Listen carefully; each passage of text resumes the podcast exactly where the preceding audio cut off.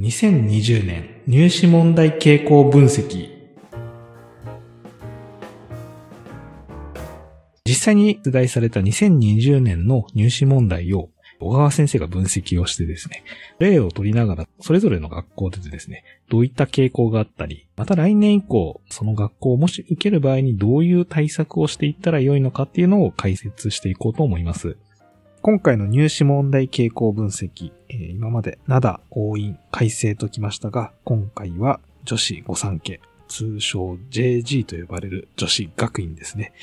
先生、女子学院、学校のイメージだったり、今年の問題の傾向はいかがだったでしょうか？まあ、女子学院とはね、あの、例年、えー、正確な処理と幅広い理解というのを求める学校ではあるんだけども、はい、大量の知識っていうのはやはり求めることもなく、ただね、受験生として心の強さが必要な学校なんですよ。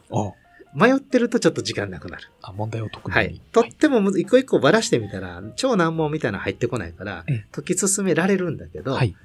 ちょっと不安になったりすると、あのー、怖くなるという。だから、決めて答えていく。で、パッと見て、ちょっとあれってどういうことかなと、つまずき、つまずくというかなんか引っかかる、はい、問題が出てきたときに、なんとかその場で自分で判断して前に進むっていう、そんな練習を、えー、してきた子があ相性がいい子なんですね。はいはいなので、算数に関して言うと、その、いわゆる応用的な問題をたくさんやることよりも、各単元の意味。例えば今回は逆数という言葉について、ちゃんと言葉の定義、意味を理解してますかっていう、はい、小学校の教科書にも出てくるようなことを素直に聞いてて。でもこれね、あのー、難関中狙いで頑張って勉強してるように見えて、算数に出てくる用語の意味あんまり分かってない子って結構いるんですね。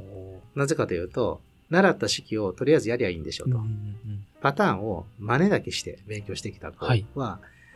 意味が分かってないことが往々にしてあって。はい、でもそれいつ習うんですかって4年5年で習うんですね。6年の特訓に出てこないんですよ。はい、だから一回一回の学習というのをちゃんと理解を大事にして、納得感を持った勉強をしてきたかなっていうのが算数では問われているようになって算数でもそういう問題が出るんですね。はい。出るんだけど、もうなんか知ってて当たり前すぎて今まで聞かなかったんだけど、はい当たり前すぎることをないがしろにしてただただこなす勉強をする子が増えちゃってるという今の中学受験の問題点。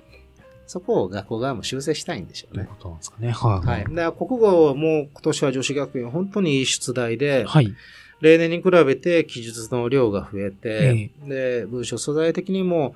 内容を確実に段落ごとに読み取って、はい、意味を自分なりに捉えて、で、記述表現する。うん、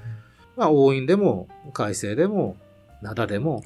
問われているような、本当に標準的な国語の力を真正面から聞いてきた。で、えー、女子学院らしいのは漢字が、女子学院合格したい子なら全部書けなきゃいけないんだけど、はい、ちょっと言葉の意味に詰まるという。か、ちょっと意味が浮かばないと漢字が思いつかないかなって微妙な語彙力を聞いてるんですね。だから日頃から文章に触れる中で言葉の意味を大事にしてきたか、はい、気になった知識は調べるというふうな学習をしてきたかっていう蓄積っていうところが問われるような出題になっていて、以前はね、記号問題の処理とか知識をこなすようなものが配点が大きくて、独特の出題だったんですけど、女子学院。はい。私は本当に良質なですね、王道国語で出してきたんで、変わってきたかもしれない。そうですね、学校として、やはり考える力、これはもう2020年今年からはっきりしたトレンドですけど、うん、全体の学校の入試トレンドの考える力重視ということを、女子学院も鮮明に打ち出してきたな。はい。で、ここで注意がですね、はい、つまりですね、学校ごとの入試傾向に応じた特別な指導、特化型指導っていうのが役に立つのかっていう話になってきてるわけですよ。なんか、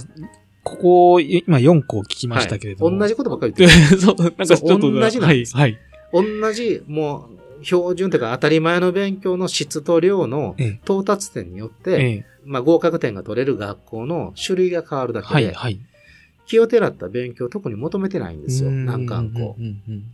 それは結構今年、去年ぐらい、ね、徐々にね、ここ数年、ええ、あの考える力を聞こうっていう流れがあったんですけども、え、まあ、各校足並みを揃えるように、もうオーソドックスなところをしっかり正面から聞こうという、正々堂々とした入試って言い方は失礼かもしれないけど、はいはい。っていう、しかも家庭の親子のコミュニケーションや問題意識を大事にしてくださいよと。現代社会に対して問題意識ちゃんと持ってますか、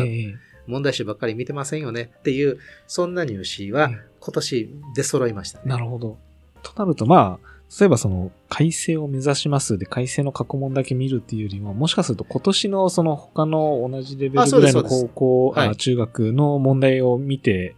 えー、なんとなくそのトレンドっていうんですかね、はい、をつかむっていうのは、もしかするととてもいいです必要になってくる、ね、はい、とてもいいです。ちなみに、あの、女子学院の社会も面白くて、えー、女子学院あと、まあ、豊島が丘もそうなんですけど、はい、本当にね、現代社会に対して、えー、興味持ってますか、問題意識ありますかっていう意図がね、例年強いんですね。はい、はい。もう、日本国憲法思いっきり聞いてみたりとか。はい、はい。で、それも単に公民の勉強の時に、こう、憲法が法の最高法規で片付けずに、えー何を縛るものなのか、どんな歴史背景があったのか、はい、なかった時代どうだったのって考えたときに、今ってそんなちゃんと大事にされてんの。憲法改正改正って言ってるけど、それって私たち自身がこれからどうなっていくってことを意味するのかな、はい、というのを小学生なりにあれと思って考えてよ。せめて家族の会話に出してよ。そういうことをあるかないかなんですね。っていうことですね。で、それも、それを傾向対策として暗記として勉強させたきりがない。そうですね、そうですね。幅広くなっちゃいますね。はい。でも、家庭で会話がある、もしくは大人と会話できる関係がある、うん、子にとっては日常の話。うんうんうんまあ、日頃、ニュースだったり、社会問題のところに対して家族間で話し合ってるかどうかっていうのはだいぶ差が出そうですね。出ます。理科は、まあ例年通りのこの処理力と、あと集中を途切らさずにこう仕上げ切る力、はい、まあ、計算力とも聞かれるんですけど、えー、これもね、女子学院って学校が素晴らしいところで、はい、女子学院って入学した子供たちに何を願ってるかって、明らかに社会に出て自らの力で活躍できる女性を輩出しようとしてるわけですよ。はいはいはい、旧来型の男性に依存してじゃなくて、自分自身の意思を持って、社会の一員として、かっこいい女性ですね。えー、力のある女性、はい、であってほしいと。そこにしなやかさも持ってほしい。うん、じゃあ、必然的に科学的な理解力。はい社会問題に対する関心絶対必要だし、そうですね。自らの意見を発信する力、うん、判断力ってのは必要だから国語で聞かれるし、うんうんうん、各科目が聞いてる力っていうのは学校が伸ばしてあげたい、育ててあげたい人物像というのを明確に表してるから、はい、すごくなんていうかな、一貫性があるんですね。うんうんうんうん、で、その学校を受けたいと考えるお家は、ええ、お子さんにそう育ってほしいと思ってるはずだよな。はいはいはいはい。であれば、小学校の時から、そう育つような関わりを親も